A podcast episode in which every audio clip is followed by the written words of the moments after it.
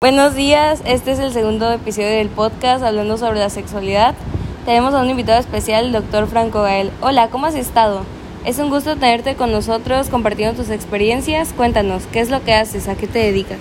Hola Estefanía, como lo mencionaste, soy médico, dia- diagnostico enfermedades y como en este caso es sobre la sexualidad. Diagnostico enfermedades de transmisión sexual, partos, etc. Los médicos especialistas pueden especializar en medicina clínica, en lo cual diagnostican y tratan enfermedades y trastornos específicos, especializados en- con su área de expertativa, tales como cardiología, criadología y, y esas cosas. ¿Cómo atiendes un parto? Eh, durante un trabajo de parto normal, la mujer puede a- abortar la posición que ella desee, preferiblemente caminando o acostada sobre el lado izquierdo. Las posiciones erectas parecen vincularse con una duración más breve del primer periodo y mejor, mejor tolerancia al dolor. ¿Qué te hizo decidirte por esta carrera? Pues desde niño me gustó mucho saber sobre el cuerpo humano. ¿Cuál fue la experiencia más difícil vivida como doctor? Las cirugías de urgencia. ¿Por qué? Porque son las más pesadas y son de un momento para otro, son así imprevistas. ¿Cuánto tiempo llevas ejerciendo la profesión de médico? Llevo 23 años en mi carrera, sigo estudiando y renovándome día con día. Como médico, ¿logras dormir las horas necesarias para tu descanso o no? No, por lo menos duermo entre 4 y 5 horas. A veces no duermo por estar atendiendo a mis pacientes. ¿Laboras en área pública o privada? Privada, obvio. ¿En qué área de la medicina usted se especializó? Médico general. ¿Alguna vez perdiste el control con un enfermo, ya sea que lo dejaste solo o algo? Sí, muchas veces. Cuando era interno me ponía muy nervioso. Después le fui perdiendo el miedo y empecé a tratarlos más.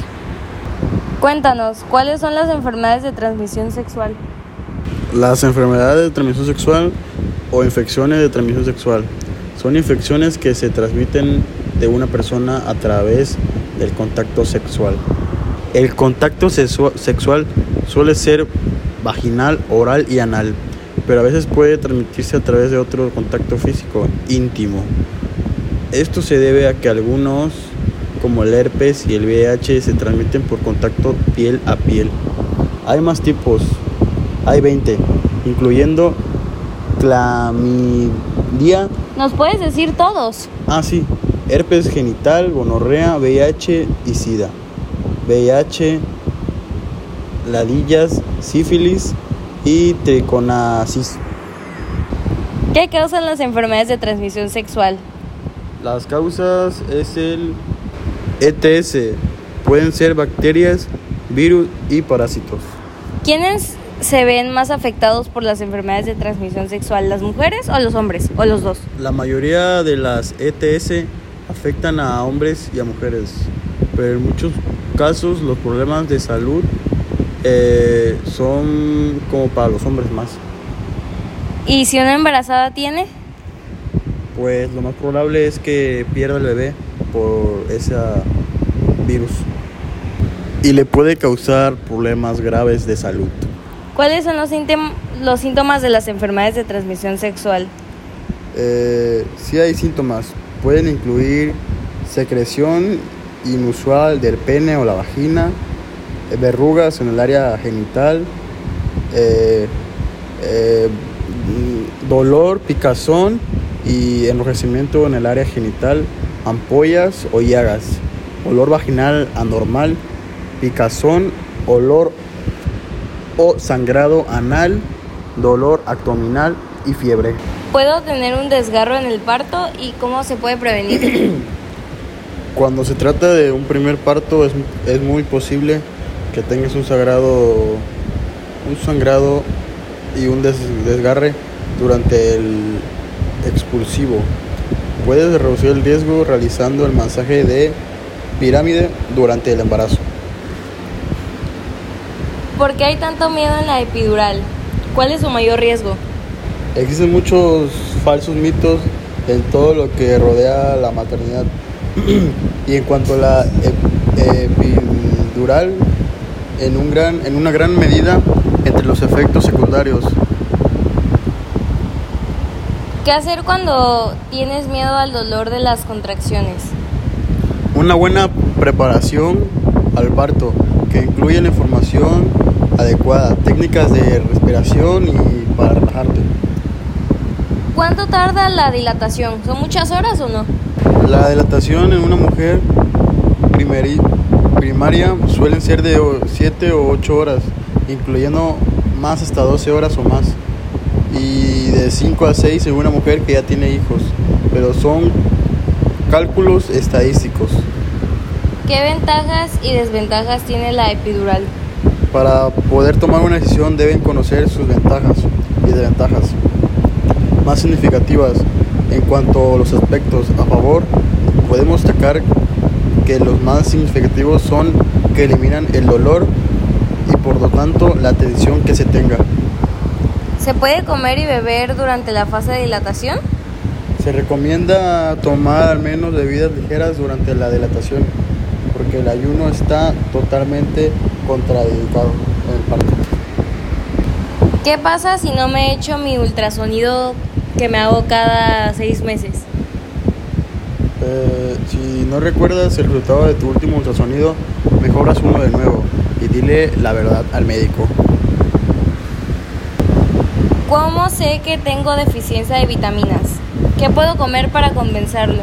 Una de las principales causas de estos síntomas es la insuficiencia de biotina.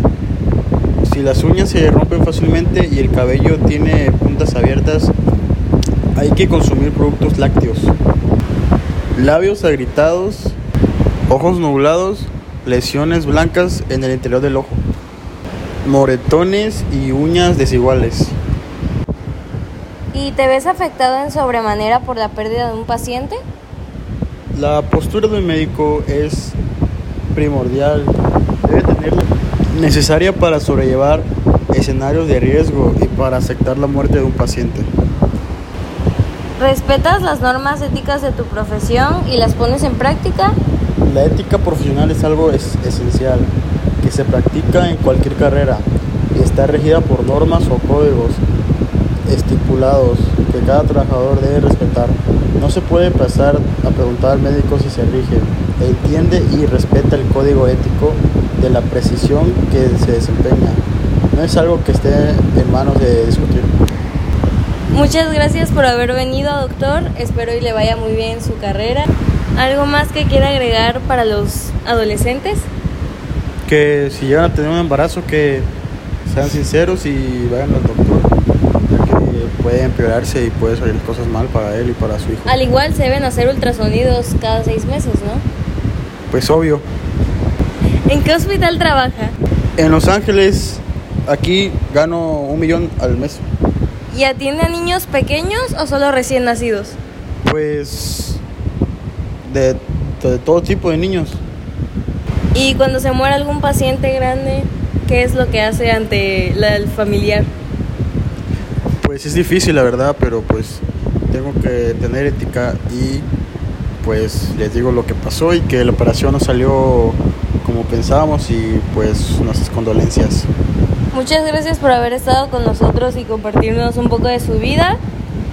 Espero y siga teniendo mucho éxito en su trabajo y espero que nos pueda visitar de nuevo.